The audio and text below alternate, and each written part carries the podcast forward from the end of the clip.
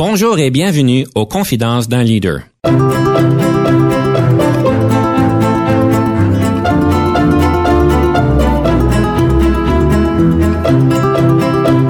Ici Denis Lévesque, coach en leadership. Nous avons donc l'honneur et le privilège de recevoir en studio des leaders qui ont marqué leur communauté afin d'apprendre de leur expérience et de s'inspirer de leur sagesse c'est vraiment important comme leader qu'on sorte des sentiers battus nous-mêmes, qu'on dirige nos gens à tenter des nouvelles choses aussi. En faisant ça, on construit des équipes, des personnes qui sont résilientes, qui sont versatiles.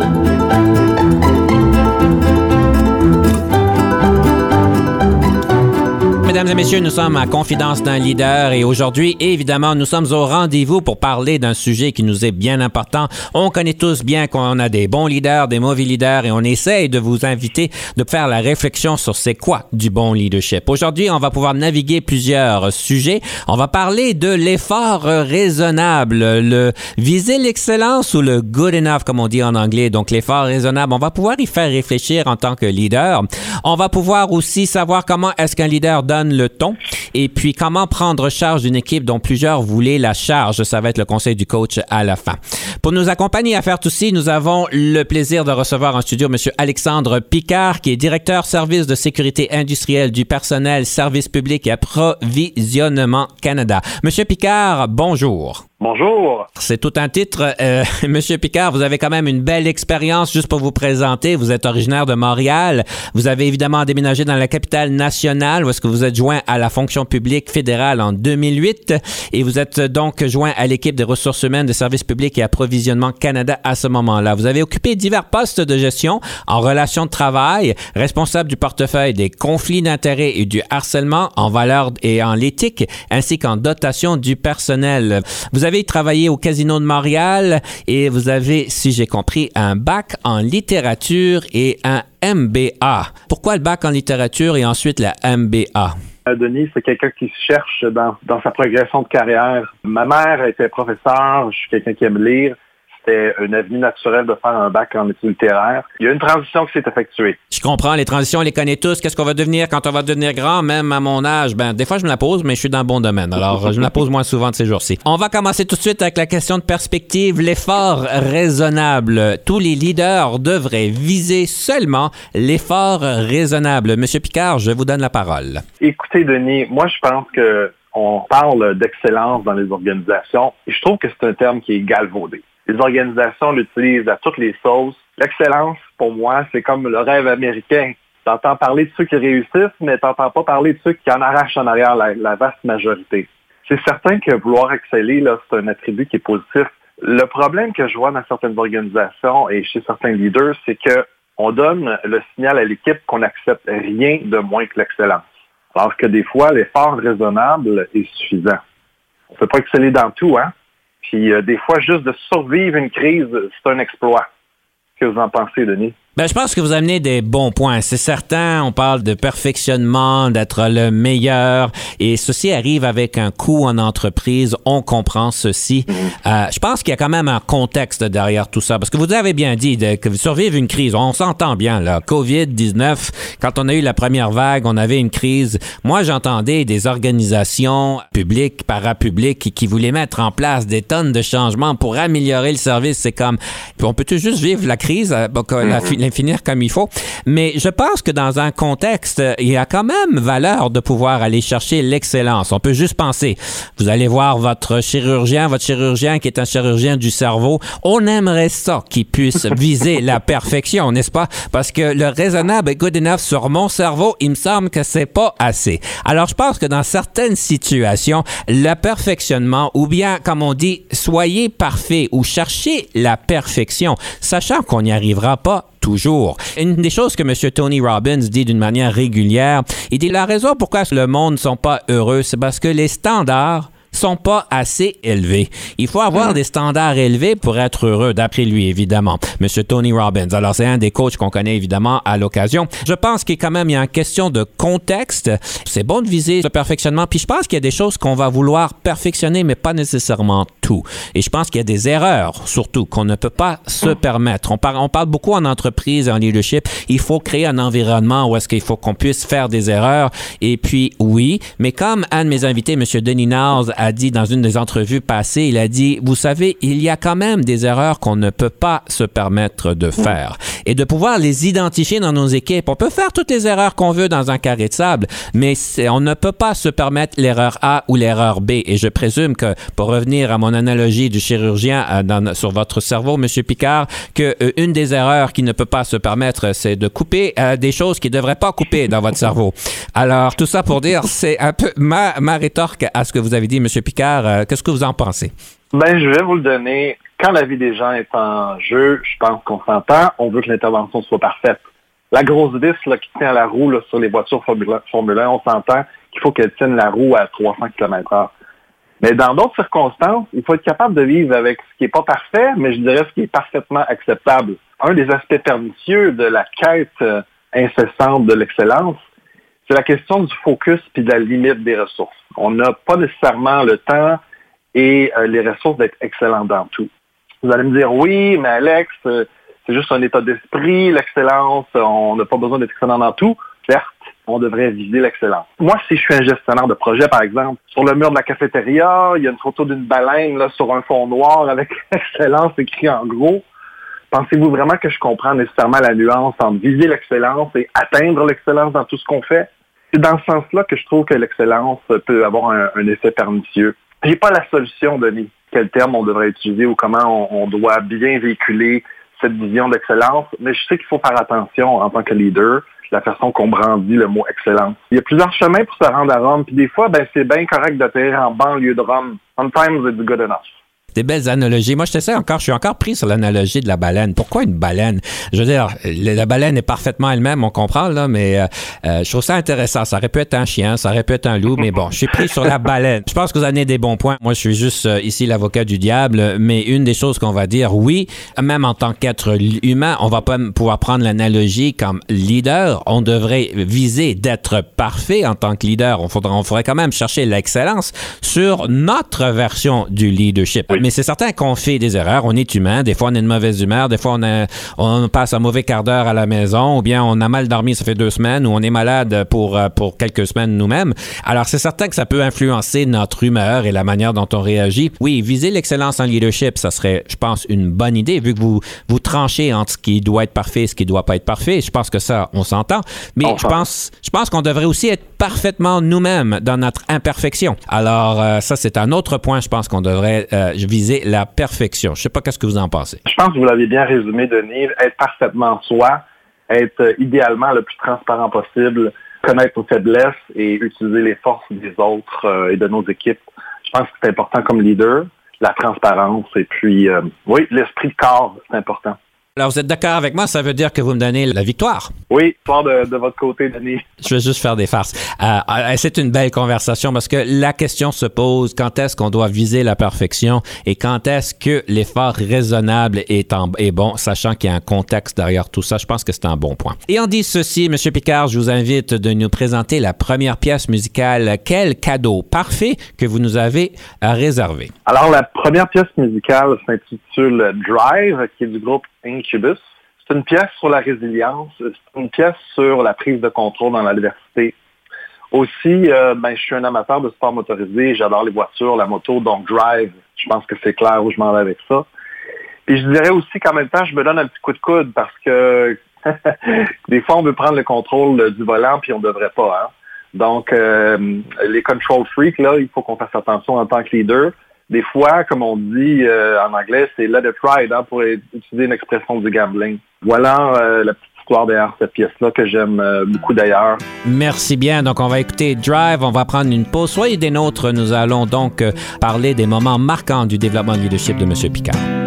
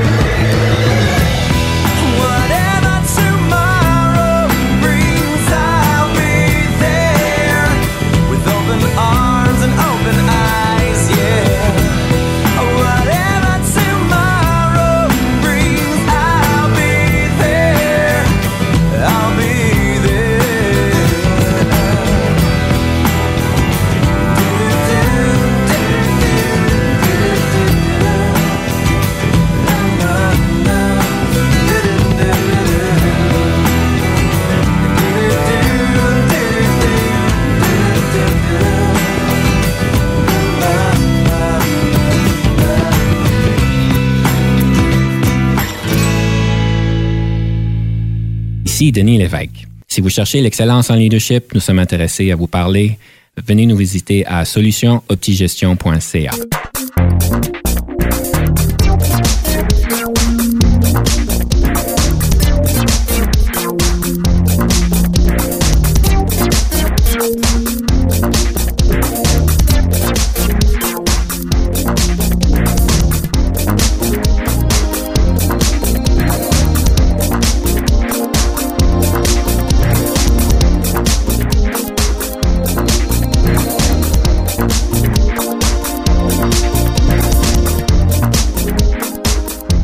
Nous sommes de retour à Confidence d'un leader et nous sommes ici en studio avec M. Alexandre Picard, qui est directeur service de sécurité industrielle du personnel, service public et approvisionnement Canada. Mon Dieu, que j'ai de la misère avec le mot approvisionnement.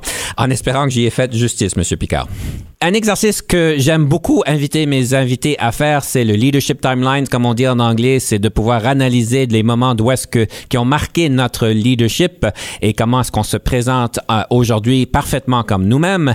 Et j'aimerais, M. Picard, vous inviter de nous partager trois de ces moments marquants.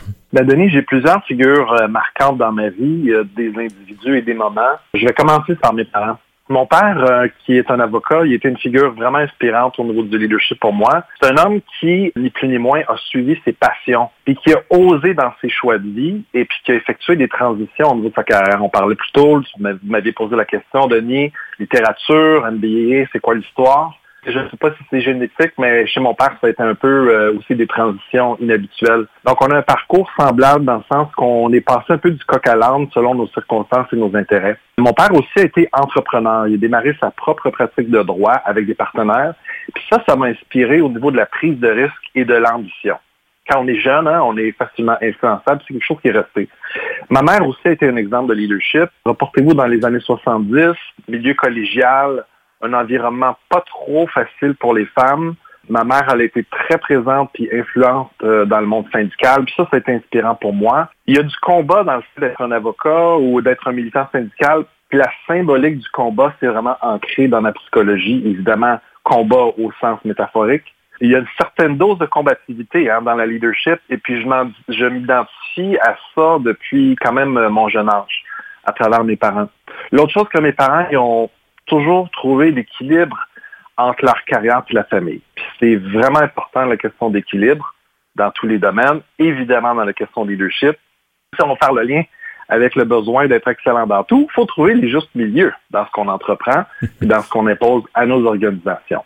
En matière de euh, figures marquantes ou d'événements marquants au niveau du leadership, il y a un événement incontournable qui a été une discussion que j'ai eue. Je vais m'en souvenir toujours avec mon ancienne collègue syndicale, Carmélina, que je salue si elle écoute l'émission. Je travaillais comme préposé aux machines à sous, je vais avoir 21 ans, bac en études littéraires en main, je ne sais pas trop quoi faire de ma vie. Je me souviens clairement, on est à côté sur une rampe dans une passerelle du casino, probablement à 3 heures du matin sur un chiffre de nuit, et Carmélina qui commence à me parler de syndicat. Tu sais, Alex, t'exprimes bien, t'as pas l'air trop niaiseux, je pense que tu as une voix, puis tu pourrais nous aider avec euh, nos combats syndicaux. Et la lumière fut donnée. J'étais all-in, comme on dit au poker. Euh, Carmélina m'a coaché pendant plusieurs années. J'ai appris beaucoup sur moi-même. Euh, je me suis découvert des forces qui dormaient en moi, qui se sont réveillées. Je voulais aussi mentionner que c'était une instance où j'ai dû sortir de ma zone de confort. Puis plus on fait ça, plus on prend le goût à ça, plus on apprend, plus on grandit je pense que c'est vraiment important comme leader qu'on sorte des sentiers battus nous-mêmes, qu'on dirige nos gens à tenter des nouvelles choses aussi. En faisant ça, on construit des équipes, des personnes qui sont résilientes, qui sont versatiles. Quand on essaie de nouvelles approches, en plus, on risque d'améliorer euh, le rendement de l'organisation parce qu'on essaie des nouveaux trucs. Puis on a le potentiel de développer notre monde puis les voir grandir et s'épanouir. Ça, c'est super important comme leader de garder nos gens heureux et accomplis pendant que j'y suis, une autre chose que Carmelina m'a dit que j'oublierai jamais, c'est que la crédibilité, quelque chose qui prend du temps et de l'effort à créer, mais c'est quelque chose qui peut disparaître assez facilement. Donc, ça a toujours été consciemment pour moi un effort de rester crédible, que ce soit par les recherches que je fais, par euh, acquérir des connaissances, être à l'affût des données, et aussi quelqu'un qui garde sa parole. Dans le milieu syndical, vous comprendrez que le pouvoir est davantage du côté de l'employeur, donc la crédibilité, c'est une arme qui est essentielle. Puis c'est aussi important pour mobiliser nos équipes vers nos objectifs. C'est beau de faire euh, cheerleader, là, mais apporter une valeur ajoutée concrète à nos équipes, c'est important. Une autre petite perspective par rapport à cette conversation-là, c'est qu'il faut saisir les opportunités. Cette discussion-là à 3 heures du matin, là, à côté, euh, dans la passerelle, elle aurait pu tomber euh, dans l'oreille d'un saut, puis j'aurais pu euh, juste ne pas expérimenter. Alors, saisissons les opportunités. Au moins, trempez-vous l'orteil. On ne sait jamais ce qui peut en sortir. Ça pourrait changer votre vie. Le dernier moment marquant pour moi dans ma vie professionnelle, encore une fois, c'est un peu un événement poursuit. c'est peut-être moins par rapport au leadership, mais par rapport à trouver ma voie en général. Euh, c'est une partie de golf, une partie de golf avec mon père et son ami Paul, que je salue euh, tous les deux si jamais ils écoutent l'émission. Je vais avoir 25, 26 ans, donc euh, peut-être 4 ou 5 ans après que j'ai commencé à m'impliquer dans le syndicat. J'adorais la mission syndicale. je parlais de combat tantôt, alors vous comprendrez que j'en avais pour mon argent impliqué dans le syndicat. J'y crois encore au mouvement syndical, mais à ce moment-là, je n'étais pas vraiment certain si ça allait être une carrière pour moi. Donc, pendant plusieurs mois, j'ai flotté sans trop savoir où je m'en allais, jusqu'à cette partie de golf dans laquelle j'ai partagé mes états d'esprit avec euh, Paul et mon père. Puis la discussion, elle a tourné euh, vers trois lettres.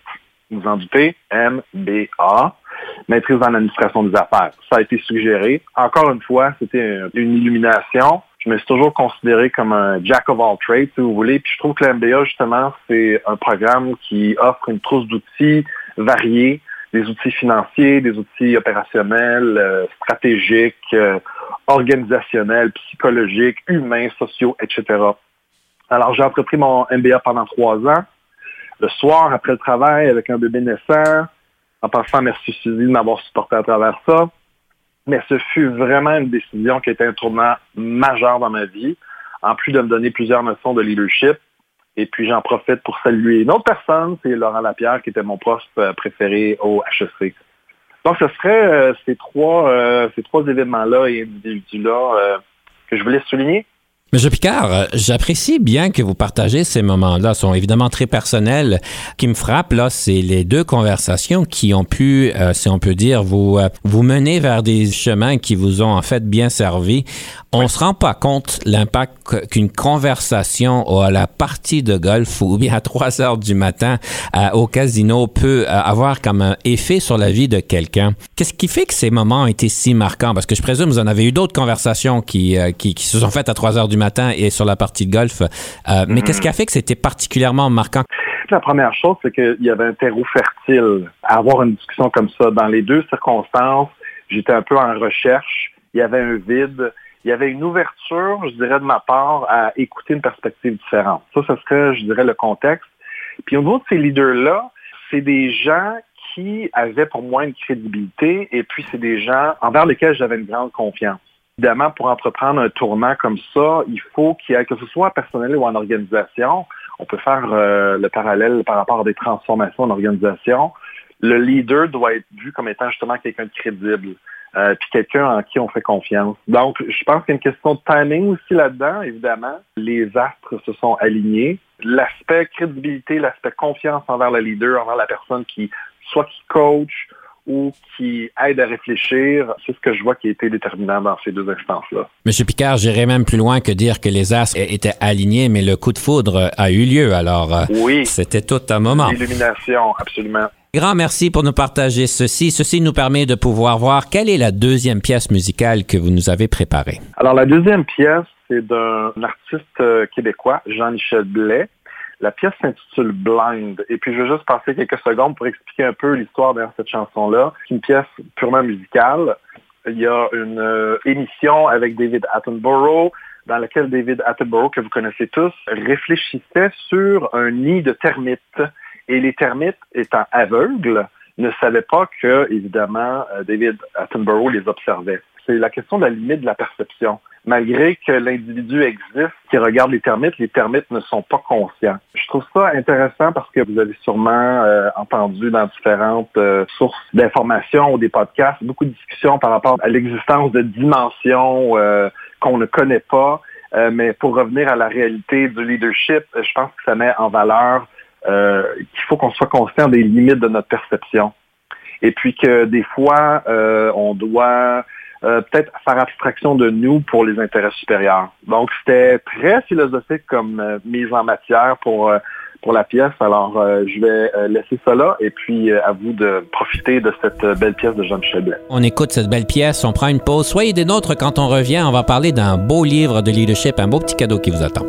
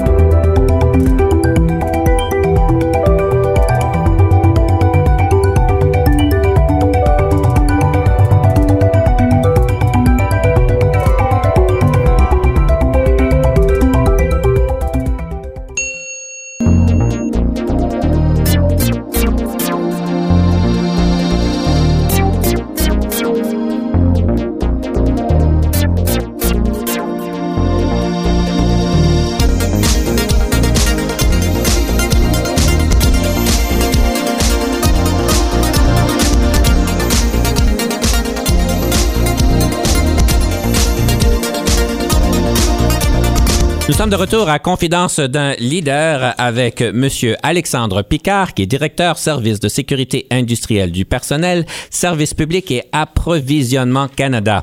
Monsieur Picard, le livre sur le leadership, un des moments préférés que j'ai parce qu'on apprend toujours des beaux trucs. Quel est le livre que vous avez à nous proposer?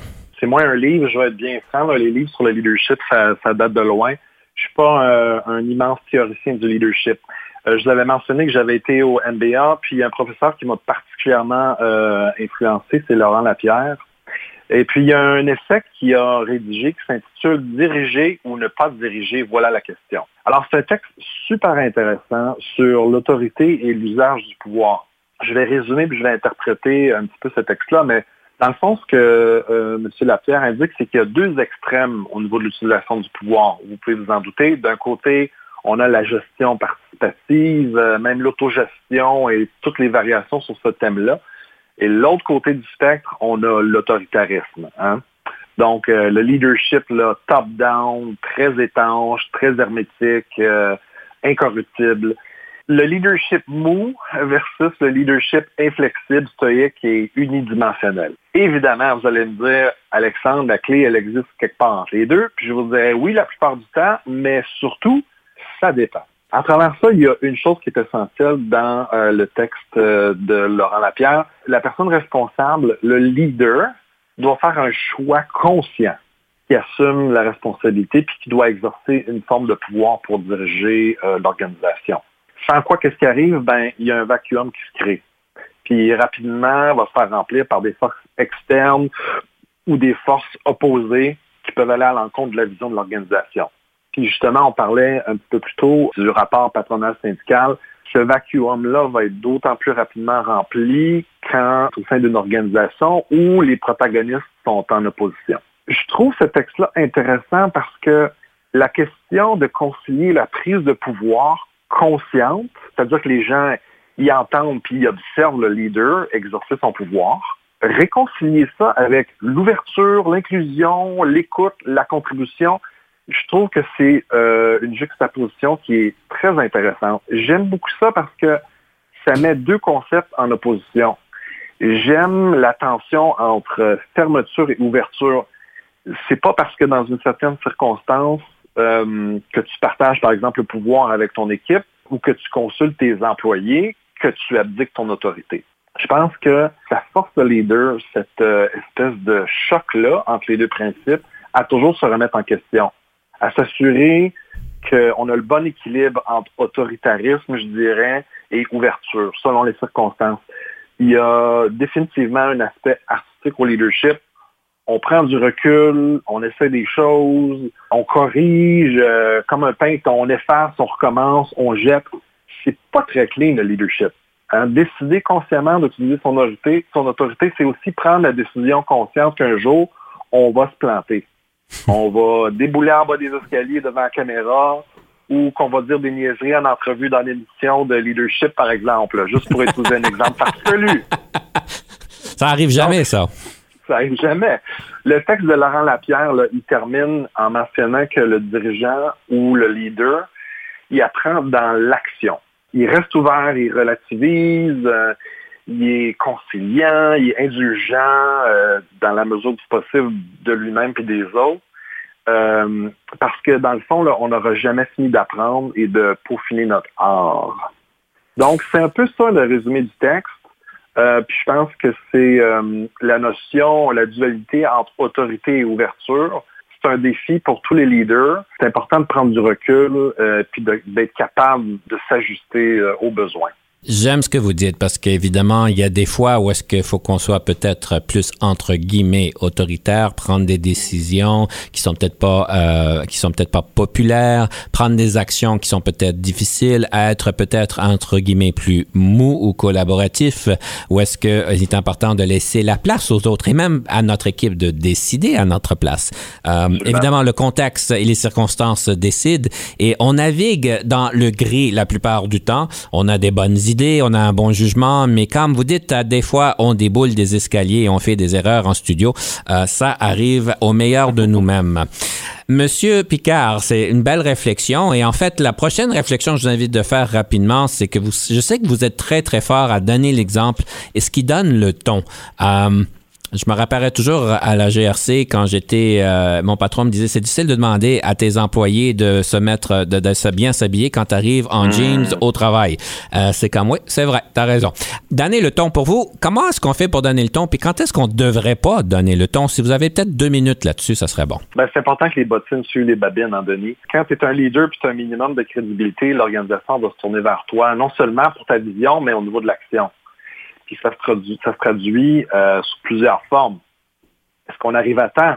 Est-ce qu'on est bien habillé? Est-ce que ça veut dire que c'est pas important d'être à temps? Est-ce que ça veut dire que c'est pas important de bien paraître? Donc, euh, on a bien des exemples, malheureusement, de leaders euh, politiques, pas précisément, mais même sportifs, qui parlent des deux côtés de la bouche. Ça donne des écosystèmes qui sont cyniques, qui sont pas mobilisés, qui sont méfiants, euh, les comportements puis les paroles sont importantes dans ces dans ces organisations-là parce que le leader, euh, on le voit pas puis on l'entend pas souvent. Donc quand on le voit puis qu'on l'entend, l'effet est marquant. Euh, donc le leader il doit donner le ton. Hein? Si on a une situation d'urgence qui demande des efforts supplémentaires, ben le leader il faut qu'il soit capable de, capable de prendre un morceau de la charge de travail. Il donne le signal qu'on doit s'entraider. Donc pour revenir à ta question, à votre question Denis, je pense que il y a des opportunités conscientes qu'un leader peut utiliser pour donner le ton. Et puis, il y a des opportunités, des fois aussi, c'est bon de rester dans l'ombre et dans le silence et voir comment l'organisation elle-même va, euh, va évoluer. Euh, parce que donner le ton, on peut pas toujours donner le ton. Le chef d'orchestre, des fois, je suis pas un chef d'orchestre, mais il devrait être en mesure, des fois, de déposer les baguettes J'imagine que les violons et, le violoncelle et la contrebasse vont continuer à jouer leur pièce sans la direction. C'est une bonne façon pour le chef d'orchestre pour voir si son équipe suit. C'est ça, je pense qu'il y a aussi une façon d'être stratégique au niveau du donner le ton. On doit choisir nos exemples. Par exemple, je peux prendre deux minutes dans une rencontre de direction pour indiquer que j'ai fait une erreur dans un dossier, euh, puis que j'aurais dû consulter davantage avant de prendre une décision. Qu'est-ce que ça donne comme signal à l'organisation? on l'a mentionné plus tôt, Denis, c'est que c'est correct de faire des erreurs, puis qu'en fait, c'est même valorisé, puis qu'il n'y a pas de stigma associé à ça. Et puis, on apprend ensemble de nos erreurs. Euh, voilà, mener le ton, donner le ton, donner l'exemple, c'est important pour toutes ces raisons, euh, mon cher Denis. Monsieur Picard, en tout cas, belle réflexion encore une fois. Donc, euh, je vous en remercie. Ce que ceci nous permet de pouvoir aller au prochain segment, la question de la rafale? Est-ce que vous êtes prêt? Aussi prêt que ça peut. Vous aimez voyager comment? À pied, en voiture, en avion, par train, en vélo ou autre? En moto, si possible. Le nombre d'heures de sommeil? Entre 6 et 8 heures. Votre couleur préférée? Bleu, comme le ciel. Votre moment le plus difficile en leadership? Lorsque l'équipe éprouve des difficultés et se décourage. Vos forces? Je dirais la mobilisation. Votre meilleur conseil en gestion de carrière? Gère pas ta carrière tout seul. Votre meilleure question d'embauche que vous posez aux candidats. Dis-moi qui tu es. Le lieu visité préféré. Voyage à Paris avec mon épouse.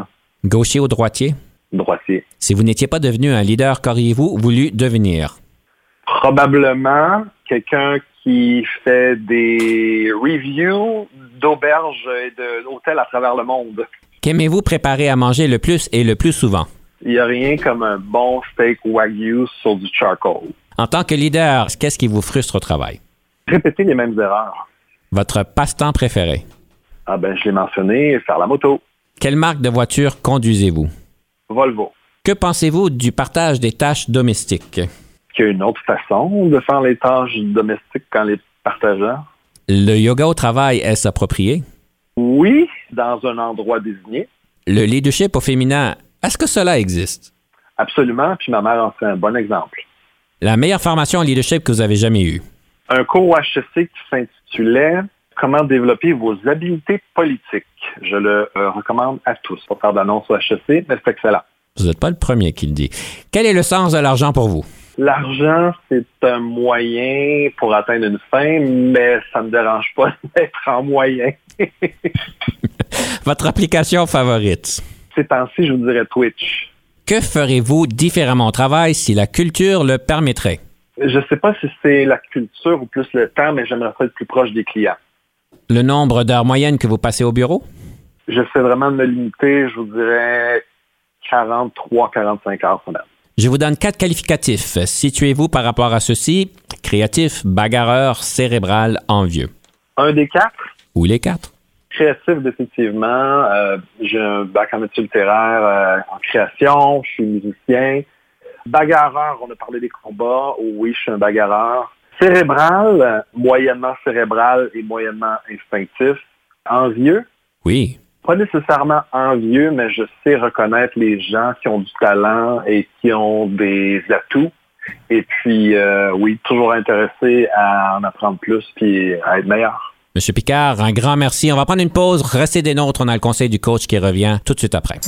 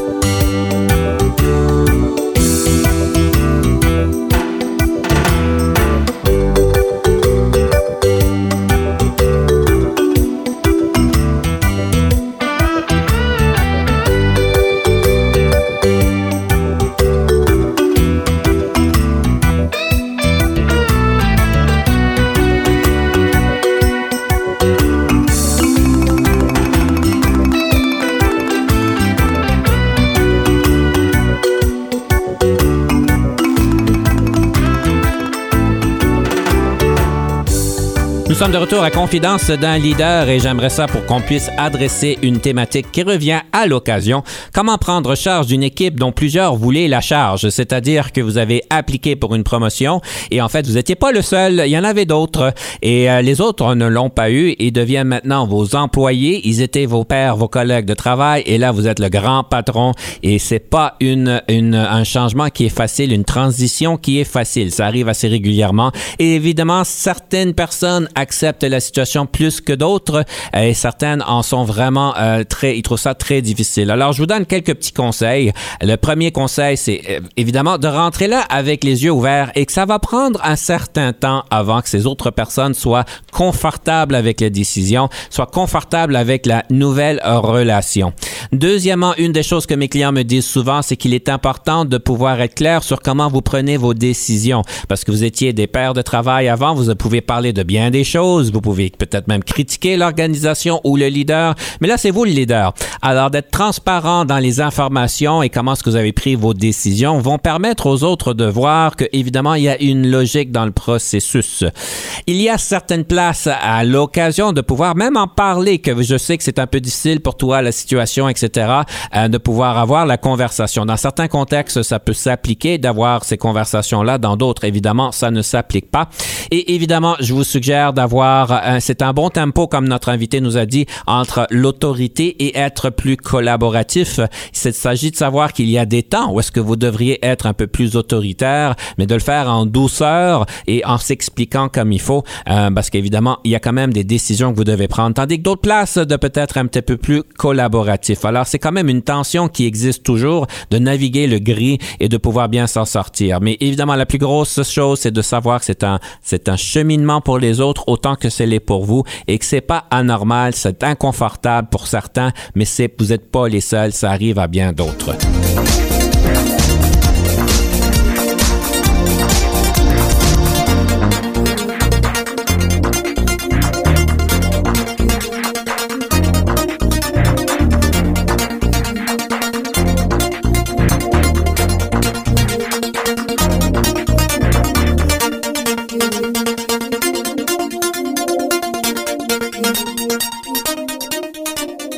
Monsieur Picard, je ne sais pas si ça vous est déjà arrivé, vous avez déjà observé d'autres leaders qui ont assumé des postes quand en fait il y en avait d'autres et les autres n'ont pas aimé ça. Moi aussi, j'ai été euh, sujet à cette dynamique-là. C'est toujours euh, malaisant. Euh, je pense que la règle qu'on devrait suivre, c'est vraiment l'authenticité. C'est aussi reconnaître les forces et les atouts des gens qui n'ont pas été sélectionnés parce qu'il faut continuer à vivre avec ces gens-là. Donc, en faire des, en faire des adjudants, en faire des partenaires, euh, leur donner un rôle d'avant-plan, je pense que ça va aider à établir le leadership et la transition.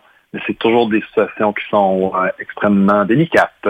Et on dirait même que ça serait peut-être aussi le plan du patron de pouvoir expliquer, donner des rétroactions à ceux qui n'ont pas eu le poste. Quand c'est bien fait, ça peut aider le tout. Monsieur Picard, euh, on me dit de bonnes choses à votre égard et une des choses qu'on me dit, c'est que tout est possible. Qu'est-ce qui fait qu'on vous reconnaît comme étant tout est possible? Vous venez juste de dire au début de l'émission que la perfection n'était pas à être recherchée.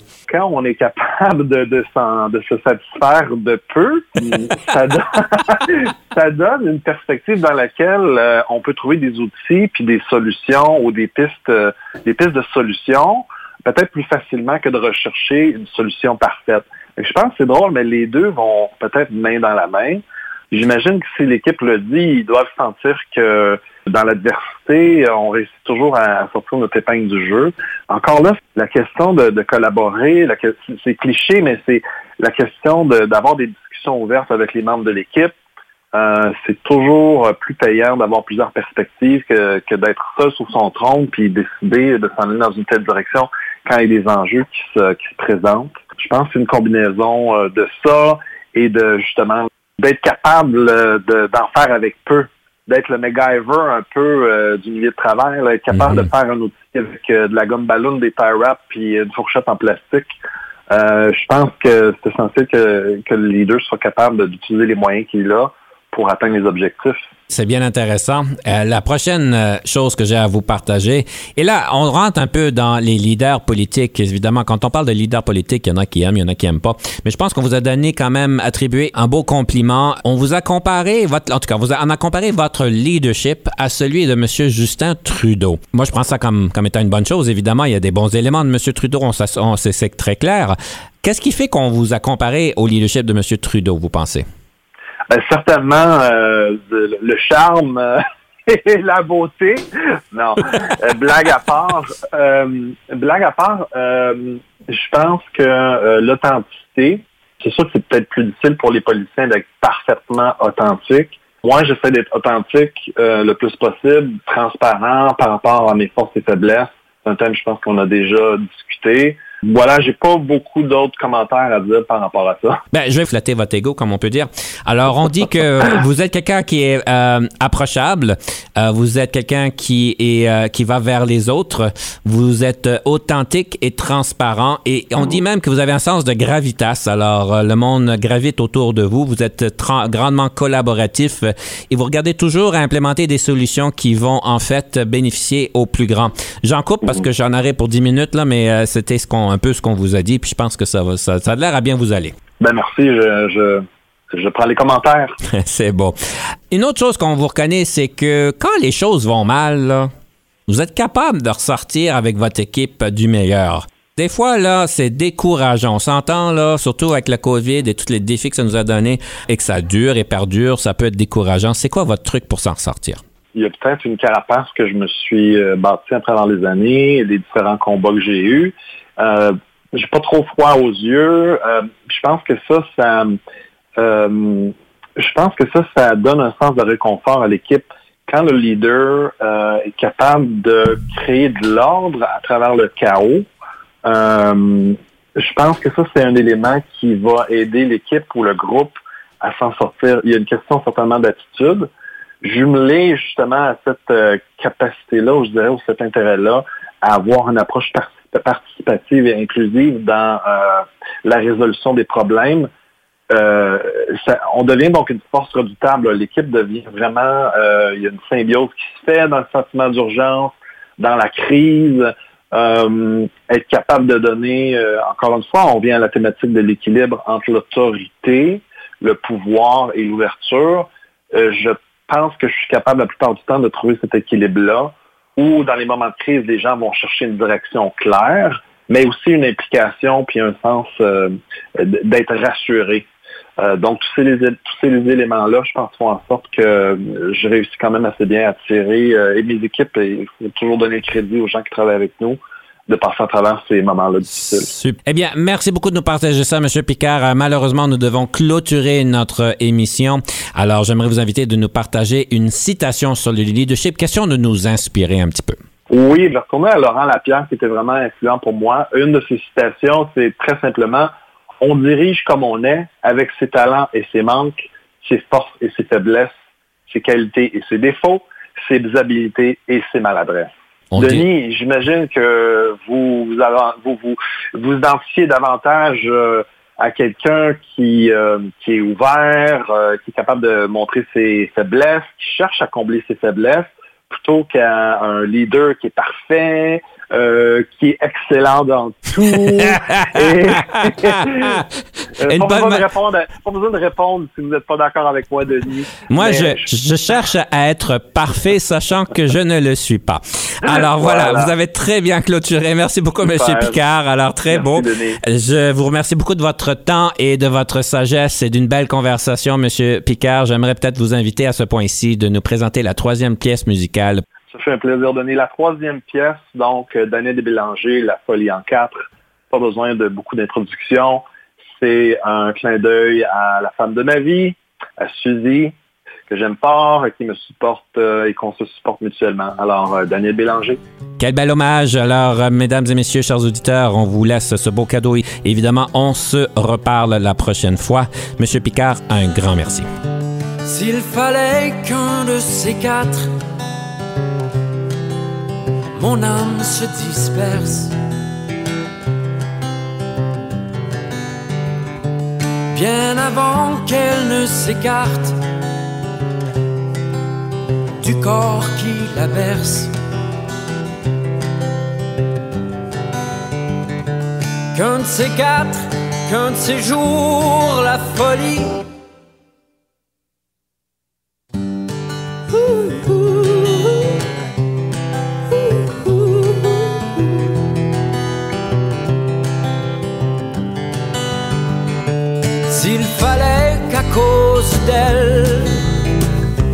ton nom s'efface de ma mémoire.